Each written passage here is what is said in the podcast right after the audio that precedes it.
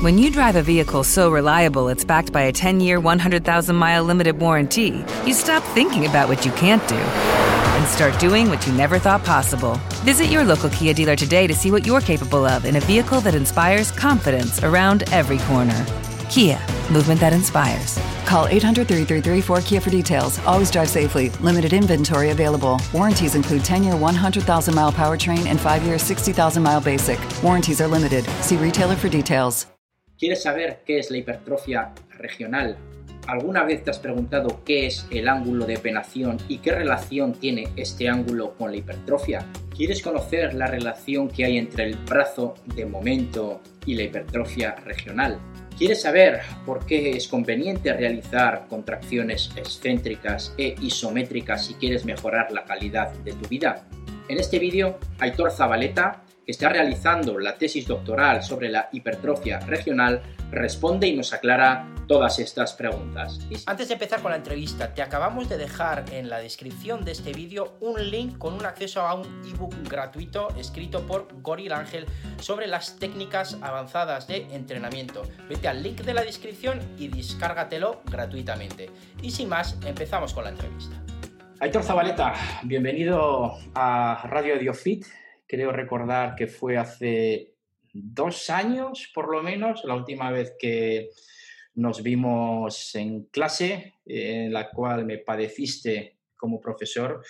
Yo tuve la fortuna de tenerte como alumno, creo recordar a la vez que con Arcaiz Garbisu, en ese curso de máster, estabas muy metido y sigues muy metido en el área de la biomecánica, pero ahora has pivotado un poquito. Eh, dentro de la biomecánica has pivotado, como diríamos, a un nivel más de estrategia empresarial, empresarial perdona, hacia la hipertrofia regional. Aitor, bienvenido a Radio Diofit. Gracias, Chus. Hace ya dos años sí que estuvimos en el, en el máster y tengo muy buen recuerdo, la verdad, sí. Aitor, vamos a empezar poco a poco. vamos a hacer una charla distendida. Bien. Y creo que estás realizando la tesis sobre un tema nada más y nada menos que en inglés tiene un nombre un poco difícil de pronunciar, pero bueno, que en castellano lo decimos como hipertrofia regional. Antes de, antes de nada, no sé si podrías explicarnos qué es la hipertrofia regional y luego ya iremos a profundizar un poquito más. Vale, la hipertrofia regional eh, se basa básicamente en dejar de entender un músculo como algo entero. Que muchas veces cuando vamos al gimnasio, ¿no? Yo sobre todo cuando empecé, decimos, voy a trabajar cuádriceps, y es como si el cuádriceps fuera una cosa que se puede trabajar entera. Y realmente los estudios demuestran que no es así, que el músculo es algo que es, es tan, tan complejo que puede comportarse de forma distinta en diferentes zonas. Sobre todo eh, se ha visto en músculos más grandes, pero puede estar pasando también en músculos más pequeños. Entonces, lo que es la hipertrofia regional es que, por ejemplo, tú vas al gimnasio y posiblemente tu cuádriceps esté creciendo más en una zona que en otra. Esto depende, Aitor, un poquito del tipo de músculo que sea, el tipo de fibra, ya sean ah, fusiformes o penados o no, independientemente de eso. Se ha analizado en, ambos, porque de hecho se ha visto una hipertrofia regional, es decir, que una zona crece más que otra en el bíceps, que es un músculo fusiforme, y también se ha visto en el recto anterior, que es una cabeza del cuádriceps, que es peniforme. Entonces, eh, sí, tiene su relevancia, pero no sé hasta qué punto es limitante. Es decir, eh, creo que como lo que nos interesa es dentro del músculo eh, las fuerzas, cómo van y vienen de un sitio a otro, pues sí que nos interesa el tipo de músculo que es, pero yo creo que hay otros factores que influyen más que simplemente la forma que tiene el músculo o el tipo de músculo que es. Vamos a meternos con un tema que me interesa mucho. Eh, vamos a eh, ver la hipertrofia, pero en este caso sí la vamos a, aunque posteriormente la vamos a analizar desde un punto de vista estético, ahora la vamos a, ver, a analizar perdón, desde un punto de vista funcional cuando queremos realizar un determinado ejercicio y mejorar nuestras marcas en, un determinado deporte, uno de los aspectos que se tiene en cuenta es el desarrollo muscular, eh, hasta cierta medida, depende del deporte, claro. Eh, del grupo muscular que nos interesa, ¿vale? Con eso muchas, para, eso, perdón, muchas veces se utiliza la electromiografía para ver el nivel de activación de un determinado músculo. Con, la hipertrofia, con la hipertrofia regional podemos hilar más fino, es decir, podemos decir, efectivamente, el músculo que está más activado eh, es este, eh, concretamente es esta parte del músculo, donde ya iríamos hacia la región del músculo, y entonces el tipo de hipertrofia, en el caso de que haga falta para mejorar el rendimiento, tiene que ser una hipertrofia regional enfocada en esta área. No sé qué nos puedes contar un poquito al respecto. Todavía está un poco en pañales la cosa porque se sabe muy poco de hipertrofia regional. Bueno, de hecho, se sabe poco más de qué ocurre. Hay estudios que han visto que las zonas que más se activan dentro de un músculo son las que más crecen. Pero esto no se corresponde con otros hallazgos que ha habido en otros trabajos, en los que no se corresponde que una zona tenga más MG y que crezca más. También tú se lo sabes bien, la electromiografía no es una medida súper, súper fiable. Es decir, tiene sus márgenes de error, depende mucho de que lo hayamos puesto en la zona concreta bien, depende mucho de la medición que se haga, quién es el que mide. Entonces tenemos que tener cuidado en ese aspecto porque yo sí creo que tiene relación los hallazgos electromiográficos con el crecimiento, pero es normal que no se corresponda en todos los, en todos los estudios porque eh, se ha visto que la forma de hacer electromiografía cambia mucho de un estudio a otro.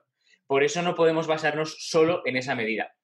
Aún así, eh, sí se ha visto, por ejemplo, que es muy llamativo en el caso del cuádriceps, que cuando hacemos ejercicios en los que, el, por ejemplo, flexionamos la cadera, ¿vale? Hacemos como una sentadilla, eh, la parte que está más cerca de la cadera del recto anterior, que es esa tubería que nos baja por la parte de delante, es más alta en la parte cercana a la cadera que cuando, por ejemplo, hacemos un leg extensión. Cuando hacemos un leg extensión, la parte más lejana se activa más cosa que se corresponde con si tú mueves la rodilla, eh, activamos la parte más lejana, si tú mueves la cadera, la parte más cercana. Es decir, ahí se ha visto que el MG es más alto y que encima crece más. O sea, sí que empezamos a hilar cada vez más que, oye, pues si mueves esto, crece más esto, si mueves más aquello, crece más aquello, pero todavía no podemos dar guías muy claras. Estás haciendo la tesis eh, sobre hipertrofia regional. Eh, ¿Estás midiendo la activación muscular con electromiografía de superficie o electromiografía profunda? Nosotros no, no porque, a ver, aparte de que es eh, bastante complejo de hacer bien, eh, decidimos que primero íbamos a hacer unas mediciones de tamaño, es decir, primero con un ecógrafo vamos a medir el tamaño real del músculo por dentro y después, tal vez con un subgrupo de ese grupo, midamos la electromiografía, pero todavía no queremos porque es complejo y porque no pensamos que fuesen a ser lo suficientemente fiables las mediciones. Entonces decidimos dejarlo para más adelante. Tal vez si tenemos eh, unos resultados que nos dejen ver, ostras, pues necesitamos alguna medición más para confirmar esto, pues tal vez tiremos de electromiografía, pero la falta de fiabilidad nos echó un poco para atrás en un principio, porque es mucho trabajo para unos resultados que seguramente no nos digan nada. Entendido, entendido. ¿Cuáles son las mediciones? ¿Qué, es, ¿Cuáles son las variables que utilizáis para medir el tamaño real del músculo? Vale. Eso es súper interesante porque lo que hacemos es, y esto es el, como se tendría que medir el músculo, porque tradicionalmente se ha hecho con un metro dando la vuelta al miembro, pero claro, ahí tenemos muchos tejidos que no son musculares, ¿no? Pues podemos estar cogiendo fascia, podemos estar cogiendo grasa eh, intramuscular, grasa de fuera del músculo. Entonces, lo que hacemos nosotros es, mediante, bueno, lo que tendríamos que haber hecho si tuviésemos dinero, que no lo tenemos, es eh, con una resonancia magnética, que son estos tubos en los que te meten, eh, sacar cortes del músculo en diferentes zonas y decir, oye, pues en esta zona es más grande que en esta, tal, porque es súper fiable, es gol estándar, ¿vale? El que, el que mejor resultados te da. ¿Qué pasa? Que son cacharros muy caros que están disponibles solo en determinados sitios y nosotros no tenemos acceso a ellos. Tenemos otras mediciones que son muy fiables también, pero no tan tan buenas. ¿Qué es el ecógrafo? Que es lo que se le pone a las embarazadas en, el abdomen cuando pues, están embarazadas. Lo mismo, pero en la pierna.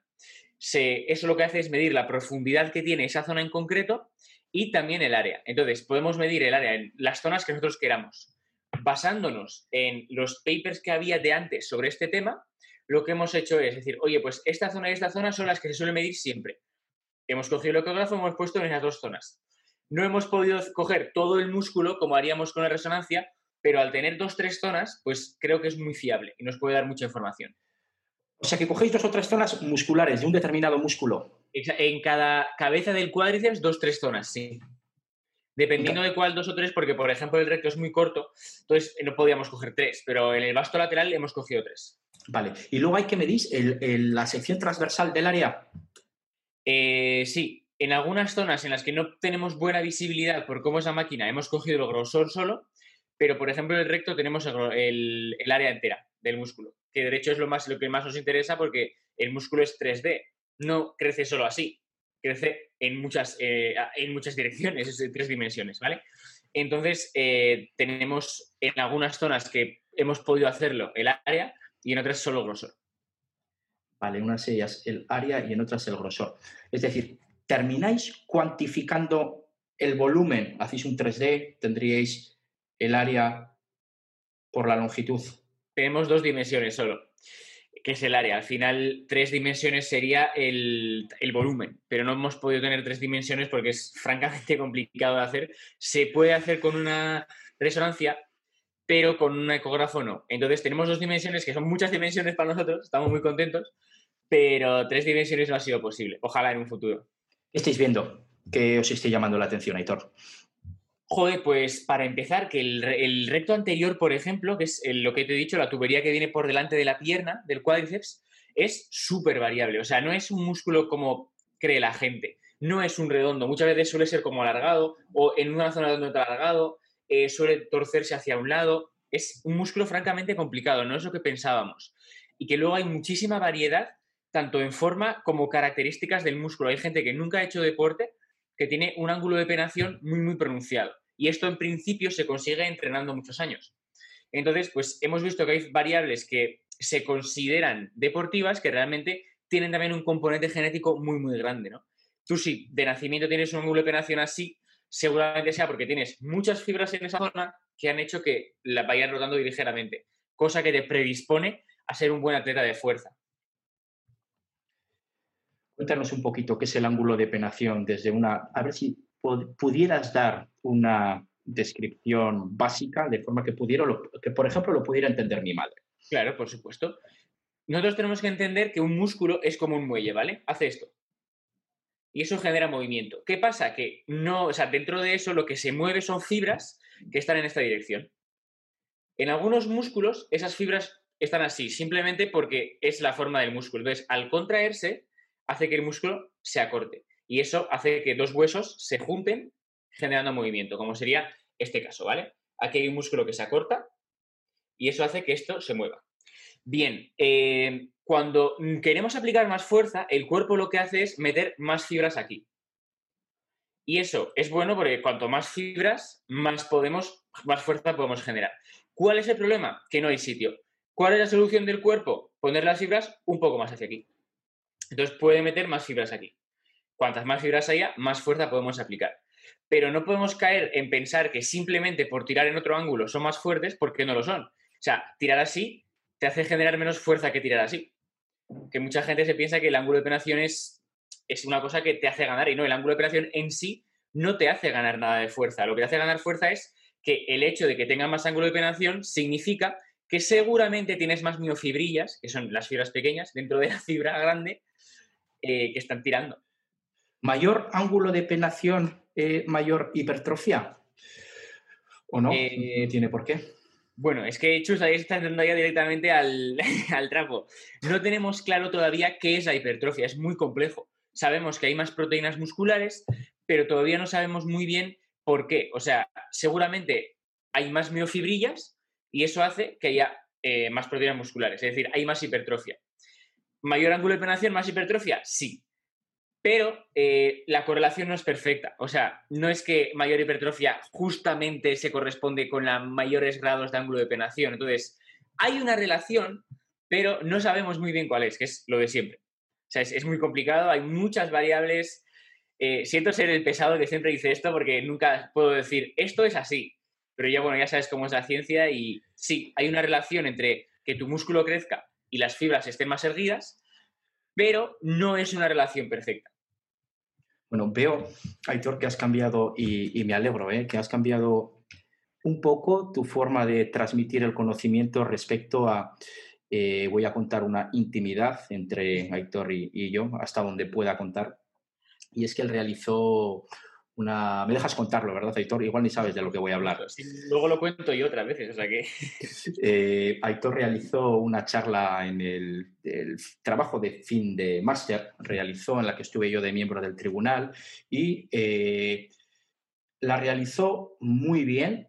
Eh, tiene una capacidad comunicativa, Aitor, eh, muy grande, tiene una curiosidad muy alta, pero le falló una cosa que siguiéndote un poco por las redes sociales, eh, ahora para preparar esta entrevista, porque si no sigo muy poco, y, escuchándote ahora, eh, veo que has cambiado concretamente en lo siguiente, y, digo que para bien sin ninguna duda, en el trabajo de fin de máster fue muy categórico. Hmm. Eh, dijo esto es así porque estos científicos lo dicen y más o menos porque lo digo yo, ¿no? Y bueno, y en ciencia, pues eh, eso tal vez, no, eso es, es, un error, ¿no? Hay que andar siempre hmm. utilizando que esto, el condicional, ¿no? Tal vez sería así, parece ser, se sugiere, ¿no?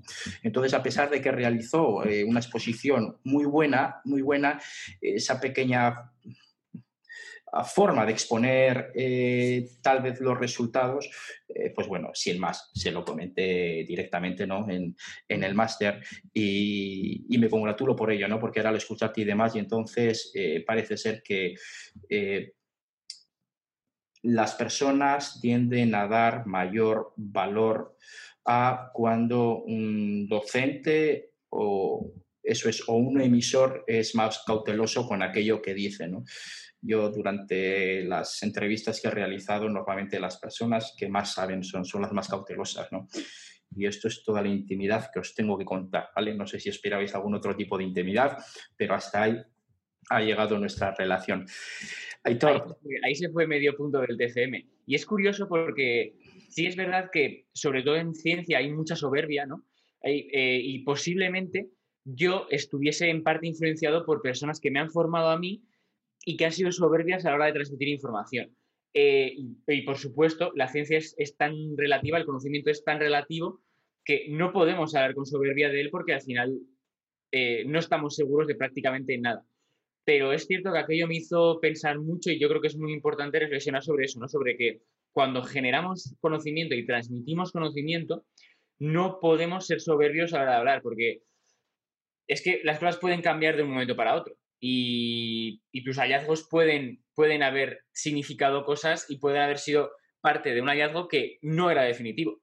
Entonces hay que ser muy, muy cauteloso. Pero por otro lado, que es una cosa que igual tú le das mucho valor, Chus, a que personas eh, no sean tan categóricas, pero es cierto que a nivel de psicología social, yo sí creo, y lo he visto mucho en redes sociales, que el ser categórico genera una confianza en la gente que, hace que sigan a esa persona, por mucho que no podamos ser categóricos en prácticamente ningún ámbito de nuestra vida. Sí, sí, lo que pasa es que no creo que las redes sociales, hemos hablado antes fuera de cámara, y un ejemplo de algo que yo creo que no hay que hacer es formarse en las redes sociales. ¿eh? Y eso que estoy dentro de las redes sociales, eh, precisamente, o si hay que formarse con mucha cautela tela, ¿no? Precisamente por lo siguiente, ¿no? Lo que comenta Aitor, hay personas que no tienen conocimientos suficientes como para ser categóricos en aquello en lo que dicen, pero siendo categóricos eso vende, ¿no? Entonces tú puedes eh, fijarte en una persona que está transmitiendo algún conocimiento de una forma muy categórica, de una forma muy soberbia y, bueno, pues nada más lejos de la realidad que esa persona eh, no tiene ni idea, ¿no? En, ese área. es un sesgo cognitivo, ¿no? El hecho de que a ti te atraigan personas que afirmen cosas con seguridad, porque al final te generan seguridad, a pesar de que tú no puedas afirmar que lo que dicen sea cierto. No, no, efectivamente, efectivamente. Sí, eh, luego tenemos, eh, como es la, montaña esta de Dunner Kruger, ¿no? Que cuanto menos sabes sobre un determinado área, más seguro estás de que lo que dices es así, ¿no? Y cuanto más sabes, pues más dudas te genera, ¿no? Y luego otra de las cosas que eh, eh, me ha llamado la atención o me ha gustado lo que dices es que nos influencia mucho las personas de las que estamos rodeadas. ¿no?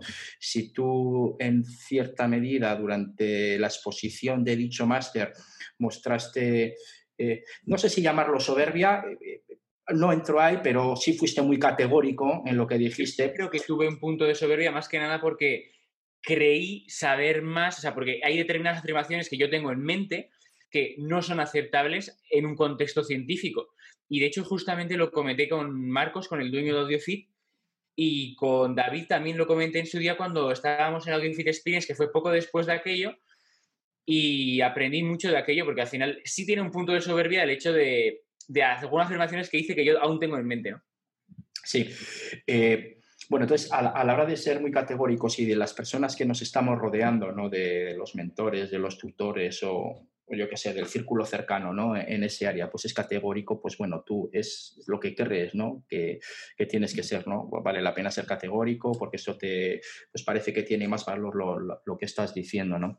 Eh, personalmente creo que hay que ser muy humilde, que hay que ir pasito a pasito y decir las, las cosas eh, con cuidado, ¿no? Y luego los resultados a nivel de ciencia, pues irán saliendo o no, o no irán saliendo, ¿no?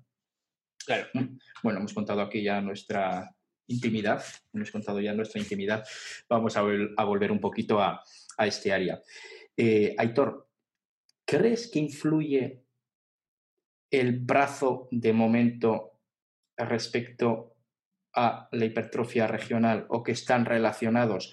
Porque entiendo que cuanto mayor sea la distancia, es decir, el brazo de momento, que sería la distancia de un determinado punto al eje de giro, la torque que estamos realizando es mayor y eso provocará una mayor solicitación de esa parte del músculo. O lo que estoy diciendo es una soberana tontería. No, de hecho estás, estás dando forma a un concepto que yo cada vez manejo más, que es el brazo de momento regional. Es decir, eh, hay toda todo el músculo se contrae, ¿vale? No podemos, hasta donde sabemos por lo menos, no podemos contraer zonas del músculo a, voluntad. Pero lo que sí podemos hacer es generar fuerza y que haya mayor solicitación en determinadas zonas comparado con otras. Y esto es una de las variables que estamos manejando para explicar el brazo de momento. El problema es que eh, el medir esto es bastante complejo y antes queremos descartar otras variables. Pero sin duda, el artículo que estoy haciendo ahora eh, seguramente eh, sea uno de los variables que estamos descartando, porque estamos midiendo qué efecto tiene un ejercicio con respecto a otro en la hipertrofia regional. Que uno de los ejercicios es eh, una sentadilla en multipower, un ejercicio clásico, y la otra es un leg extension, otro ejercicio clásico, que no tienen nada que ver uno con el otro y que de hecho eh, generan el pico de brazo de momento en zonas distintas. Entonces, si demostrásemos que el músculo crece distinto eh, dependiendo de qué ejercicio hagas, que es el objetivo de este estudio, posiblemente una de las formas de explicarlo sería que el brazo de momento difiere eh, de uno entre uno y otro. Así que sí, sí. Estáis analizando en ambos grupos el mismo, en ambos grupos de medición, el mismo grupo muscular.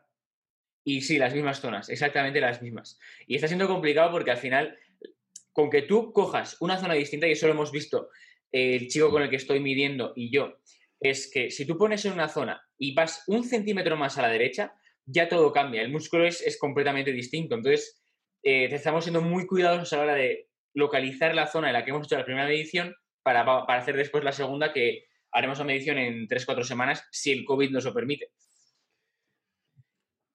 ¿Qué tipo de intervención está, está realizando algún tipo de, de intervención? Porque has dicho ahora que volvéis a medir Sí, sí, sí. Lo que vamos a hacer es, eh, hemos hecho la medición primera, ahora ellos, están haciendo o sentadilla o leg extensión, cuatro series al fallo, tres veces por semana, y a las ocho semanas, bueno, igual seis, dependiendo de cómo ande el tema con el COVID, eh, vamos a volver a medir y vamos a ver, ostras, ¿qué ha pasado en el músculo? Y lo que esperamos encontrar es que las zonas se hayan desarrollado de forma distinta en base al ejercicio que se haya hecho.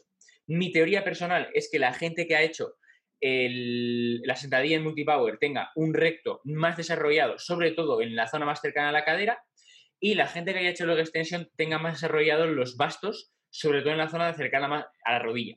Pero todavía es muy, muy pronto para hacer ninguna afirmación, ni son hipótesis que, bueno, tengo yo. ¿Por qué, ¿Por qué lanzas esas hipótesis? ¿Por qué uno de ellos más cercano a la cadera Y en el otro no. Porque en el caso de la sentadilla es súper importante la relación entre rodilla y cadera. Y esa está regulada sobre todo por isquios y por recto femoral. ¿Qué pasa? Que los isquios están, eh, debido a la insuficiencia activa, acortados en la sentadilla. Por lo tanto, seguramente el rol del recto anterior sea primordial. En, cambio, en un leg extension tú tienes la cadera fija y estás extendiendo rodilla, por lo que posiblemente el recto que cruza las dos esté un poco más inactivo y los bastos tengan que trabajar más. Sobre todo en la zona más cercana a la rodilla, simplemente por sensaciones mías del entrenamiento, no puedo explicarlo de otra forma. Entendido, entendido. Cuando crece un músculo, ¿puede crecer en longitud también o solo en diámetro? Puede crecer también en longitud, de hecho es una de las mediciones que más se suele hacer y es una de las formas de explicar algunas hipertrofias regionales que se han hallado. De hecho, en un estudio de 2014, que creo que es de Franchi y colaboradores, lo que hicieron fue comparar eh, un leg extensión excéntrico con uno concéntrico. Ahí lo que querían ver era la influencia del tipo de contracción con el crecimiento. Y lo que se vio fue que en el leg extension excéntrico crecía sobre todo la parte más cercana a la rodilla y el músculo aumentaba en longitud. Y en cambio en el otro aumentaba más eh, la zona cercana a la cadera, creo recordar, en los bastos, y sin embargo los músculos no crecían en longitud. Entonces parece haber alguna relación entre el aumento de longitud y eh, el aumento de tamaño más cercano a la cadera. Pero todavía es muy pronto para hacer afirmaciones. Parece un examen porque te estoy viendo a realizar preguntas y estás aquí, venga a contestarlas rápidamente.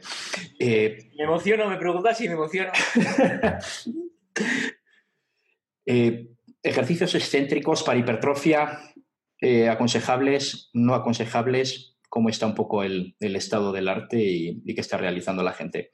Mm, a nivel de tipo de contracción, el estado del arte ahora mismo es que, bueno, se sabe que el ejercicio excéntrico sí genera hipertrofia, se sabe que puedes generar más fuerza en el excéntrico, pero también sabemos que genera más daño muscular. Entonces, yo creo que hay que meterlo, pero no centrarnos en él. ¿Por qué? Porque debido al altísimo daño muscular que genera, si nos centramos en él, reduciríamos el volumen de entrenamiento. Y eso posiblemente sí tenga un efecto negativo, a pesar de que no está claro cuál es superior. Yo creo que personalmente ninguno es superior, simplemente son distintos. Los dos generan tensiones internas que generan hipertrofia pero a su vez eh, es interesante mezclarlos porque centrarnos en uno no parece ser superior. Y a nivel de desarrollo de la fuerza. Ahí casi casi prefiero no mojarme porque no tengo tanta información, pero me parece que ambos son necesarios, porque si queremos ganar fuerza en un ejercicio o simplemente en nuestra vida diaria, tenemos tanto contracciones excéntricas como concéntricas. Y de hecho, la mayor parte de los ejercicios involucran cambios entre ellas, es decir, pasar de excéntrico a concéntrico y de concéntrico a excéntrico. Entonces, me parece que para conseguir un físico completo y atletas completos hace falta combinarlos, incluso con ejercicios pliométricos. ¿Por qué? Porque en la mayoría de ejercicios que hacemos, estamos cambiando de excéntrico a concéntrico. Eso es un pliométrico. Necesitamos pliometrías en nuestra vida y no las estamos metiendo. Sobre todo en gente mayor y así, tenemos que jugar con ellas. Y ojo, pliometría no es el clásico ejercicio de saltar y pegar en el suelo con los talones que hacen los corredores, que también, sino que, por ejemplo, eh, hacer cambios de centro concéntrico con cargados o, simplemente jugar con, mantener zonas eh, en isométrico mientras hacemos algunos gestos. Todo eso podría ser una pliometría.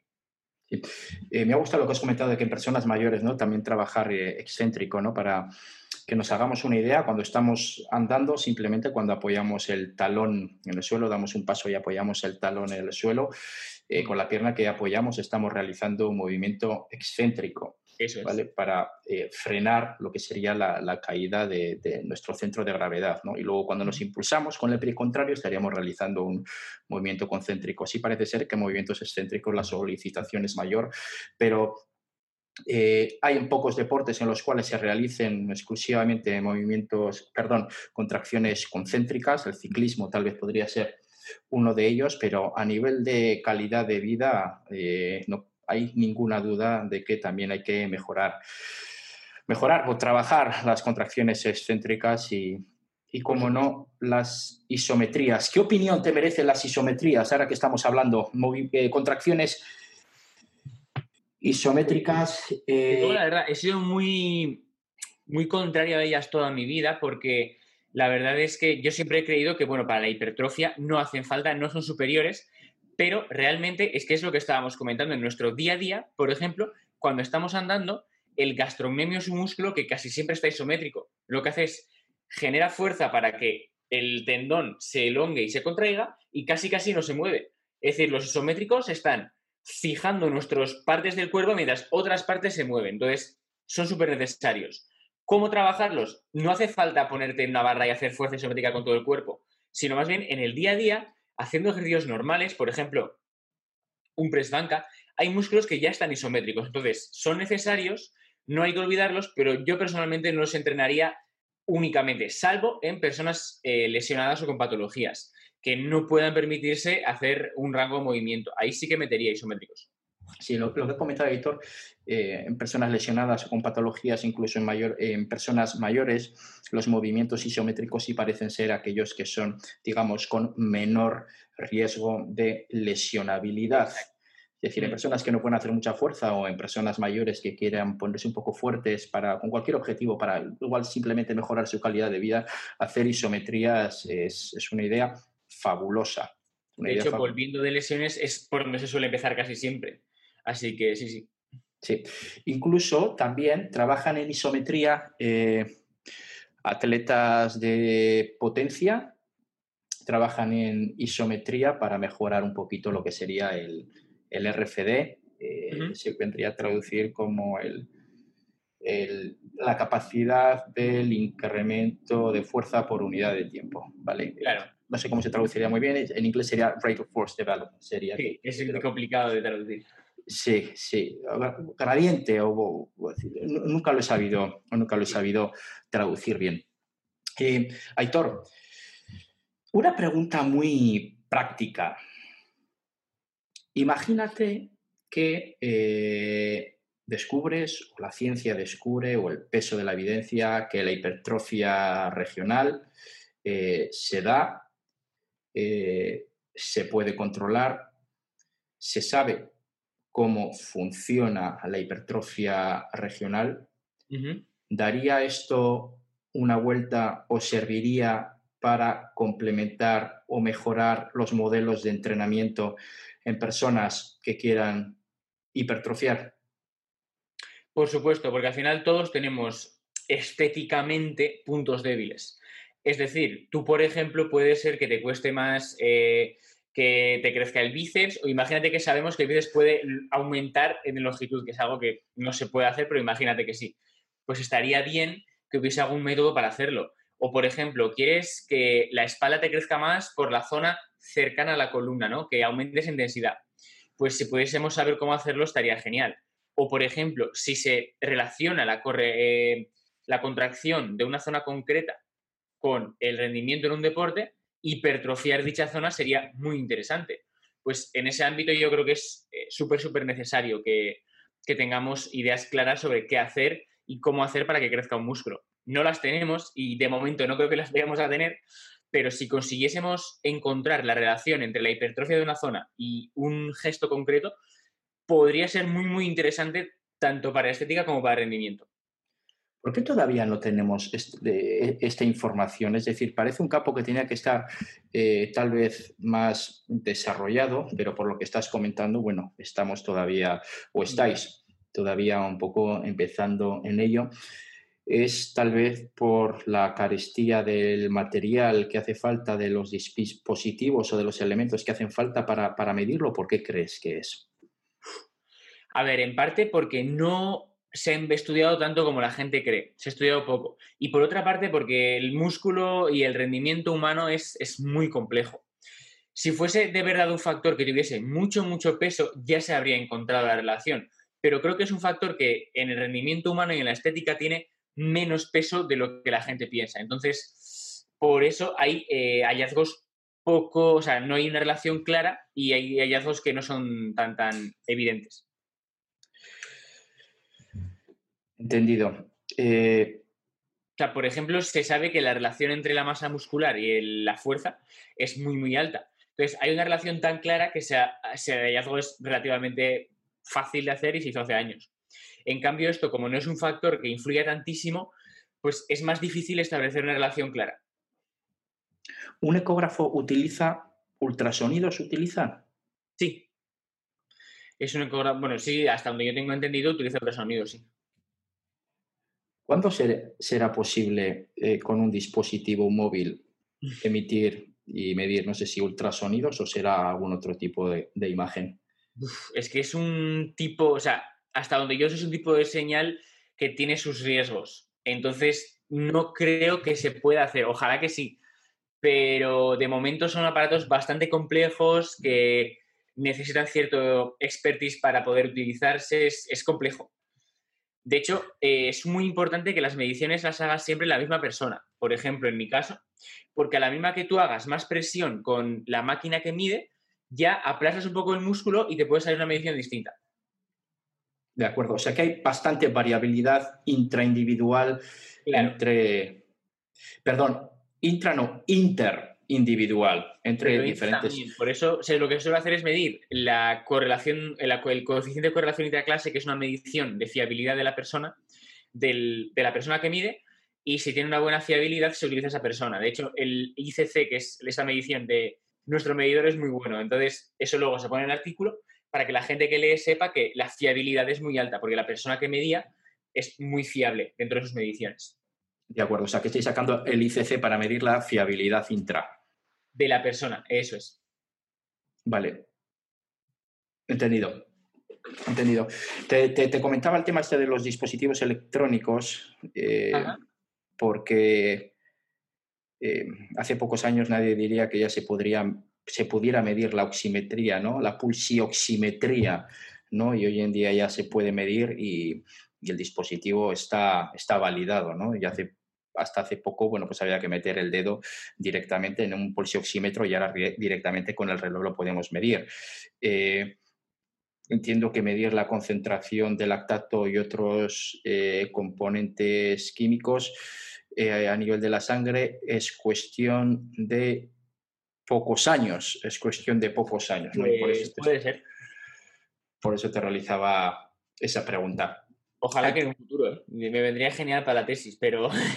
Yo, creo, yo creo que para la tesis no, yo creo que para la tesis no, eh, pero seguro, seguro. Yo hace años me aventuré a decir que habría pulsioxímetros, ¿vale? Porque con la fotoplestimografía, digo, bueno, esto tiene, que ser capaz, ¿no? Tiene que ser capaces de, poder analizar cómo vuelve la luz, ¿no? Y bueno, eh, acepté, pero bueno, ahora puede estar fallando estrepitosamente, ¿vale? Porque simplemente me, he aventurado a, decirlo. Claro. Aitor, para ir terminando un poquito la entrevista, eh, desde un aspecto muy práctico, ¿cuáles son los principales fallos a nivel de práctica o a nivel de teoría de la hipertrofia con los cuales te encuentras. No sé si fallos o aquello que te llama la atención y dices, ¿cómo todavía se sigue pensando esto? ¿Hay algo que te llama eh, especialmente la atención o, no? Yo creo que un poco le estoy orientando mucho mi Instagram hacia la eficiencia en el entrenamiento, porque la gente ya asocia las pesas a una mejora estética y a una mejora de la calidad de vida, pero todavía invierten mal los esfuerzos. Y yo creo que una vez una persona de la calle se ha propuesto ir al gimnasio e invertir tiempo y esfuerzo físico y mental en ir, me da pena que luego eso no le dé mucho rédito. Entonces, lo que mi objetivo como entrenador y como divulgador es que la gente que vaya al gimnasio gaste la menor cantidad de tiempo y esfuerzo posible para sacar lo máximo. Entonces, lo que yo veo es que la gente va muy a lo loco al gimnasio, va y me tengo que cansar, sé que me tengo que cansar y lo voy a hacer. Y realmente, sí, te tienes que cansar, es algo inevitable, pero invierte bien ese cansancio. No te canses a lo tonto, porque es, muy frustrante salir del gimnasio y decir, estoy muy cansado, pero realmente no voy a crecer. O sea, nadie lo dice, pero nadie lo piensa, pero yo viendo a algunos entrenar sé qué es lo que va a pasar. Entonces me da mucha rabia porque digo, jo, me da pena que una vez ya le has echado lo que hace falta para venir aquí y estar aquí, no le esté sacando rédito. Y yo he sido uno de ellos y sé lo frustrante que es. Entonces yo quiero que esa gente vaya al gimnasio y salga del gimnasio diciendo, mira, he hecho una cosa que me sirve para mejorar, me voy a ver mejor y me voy a sentir mejor. Ese es mi objetivo. Veo que los deportistas de, de cierto nivel, ¿no? O los preparadores físicos, hace poco se lo decía a un deportista de alto rendimiento y al principio me miró un poquito mal y luego ya vio por dónde, por dónde iba y ya me dejó de mirar mal. sois vagos. Sois vagos porque buscáis la eficiencia y buscáis no dar un paso más si no hay que darlo, con el objetivo de que es en esa eficiencia donde se obtienen los mayores beneficios. Es que de hecho el problema suele ser que la gente no entiende que cuando tú haces ya, tienes cierto nivel, eres bastante experto, eres muy bueno en hacerte daño a ti mismo. O sea, tu cuerpo se vuelve tan eficiente usando los, recursos que tiene que cada uso de esos recursos lo daña mucho. Entonces, te vuelves una persona que cuando se pone, se pone para algo, porque si no, te casas un montón para nada. Y aprendes a hacer lo justo para conseguir mucho. Y por eso yo he pasado a hacer los casi 10 ejercicios que hacía antes al entrenamiento, a hacer 5 o 6. Pero es que tardo prácticamente lo mismo porque me cansa un montón en hacer cada uno. Si yo hiciera 10 ejercicios ahora mismo, eh, no mejoraría y encima me cansaría el triple de lo que me canso. Estaría todo el día cansado, mi rendimiento trabajando bajaría, mi rendimiento en la vida, en la vida diaria bajaría, estaría de peor humor, conseguiría menos, que es una cosa muy frustrante. Es una cosa que yo intento evitar. Y en mí, en mis atletas y en la gente que me pregunta por Instagram. Bueno, veo además que esto se concreta en Basklits, en, dentro de los diferentes productos que tenéis, ¿no? Uno que es entrenamiento personalizado en ocho semanas, donde le ponéis que tres de los objetivos por lo menos son perder grasa, ganar fuerza y, evitar lesiones. Eh, es importante, sé la respuesta, pero te, la, te, hago la, te lanzo la pregunta. ¿Es importante para personas que se están iniciando contar con un asesoramiento externo? Sí, yo creo que sí. Más que nada porque es cierto que hay mucha gente que va al gimnasio y sin hacer nada eh, se pone fuerte. Son unos hiperrespondedores que hagan lo que hagan, lo hacen bien, es decir, eh, respiran y ya se ponen fuertes. Pero la inmensa mayoría de nosotros, si estamos en el centro, es decir, aquí está la gente que haga lo que haga no crece y aquí está la gente que haga lo que haga crece. Y aquí en medio hay una gran montaña de gente que necesita hacer bien las cosas, mejor, peor, para mejorar. Entonces, dentro de eso sí necesitas un asesoramiento. Nosotros ofrecemos tanto el asesoramiento personalizado, que es un seguimiento muy cercano, yo estoy hablando contigo por WhatsApp, te digo lo que tienes que hacer, me preguntas todas las dudas.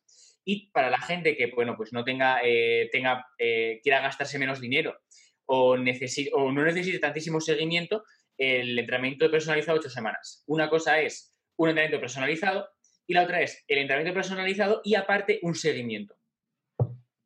Ahora que hablas de los hiperrespondedores, no lo parece, porque no tiendo a quitarme yo el Nicky delante, pero yo soy hiperrespondedor desde pequeño y no es broma, y no es broma.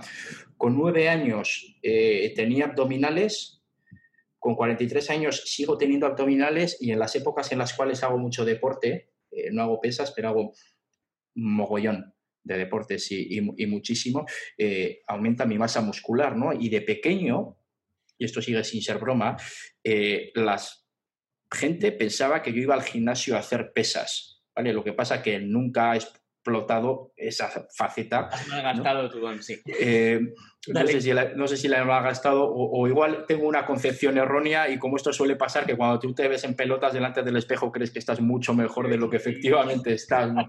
Tal vez sea eso, pero para no quitarme por lo menos ese, ese sueño, esa imagen que tengo de mí mismo, sí. Eh, pues no lo he, no, he intentado explotar.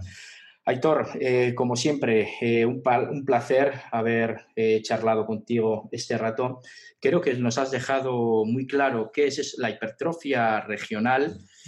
lo has explicado muy concisima, concisamente perdón, y muy llanamente, a la vez que hablar de ciertos tecnicismos, y eso pues, nos ha ayudado a entenderlo un poquito más qué desarrollo ha tenido la hipertrofia regional y qué desarrollo tiene que tener, ¿no? Todavía que, hay mucho por explorar. Espero que te vaya fenomenal en la tesis doctoral. ¿Estás con, estás con Jordan? Con Jordan y con Eneco Fernández. Con Jordan y con Eneco. Fernández, sí. La cosa es que ahora estamos un poco fastidiadillos por el tema de que, bueno, con las nuevas restricciones de COVID tenemos que plantear muy bien la segunda toma de datos porque si no, pues será complicado hacerla. Pero bueno, pues de momento todas las tesis tienen trabas, tú lo sabes mejor que nadie. O sea que a ver si esto marcha bien y, lo sacamos. Levántale a Neko de vez en cuando la cabeza del Excel que tenga delante y del VBA. Dile, Neko, respira un poco, levántate un poco, coge aire antes de volver a meterte en, todo ese código. Sí. te deseo que te vaya fenomenal eh, en la realización de la tesis. Sabéis si tenéis suerte y podéis tomar esta segunda medición de datos. Vale. Para los oyentes también, recordaros, os dejaré el link en la descripción, ya lo estáis viendo en YouTube o, leyéndolo, eh, perdón, en, vuestro reproductor de podcast favorito de Basque Leads, eh, una iniciativa o una empresa o un proyecto que del cual Aitor eh, forma parte. Os voy a dejar también el link y sin más, Aitor, muchísimas gracias por este rato de conversación. A ti, Chus, ha sido un placer. Chao.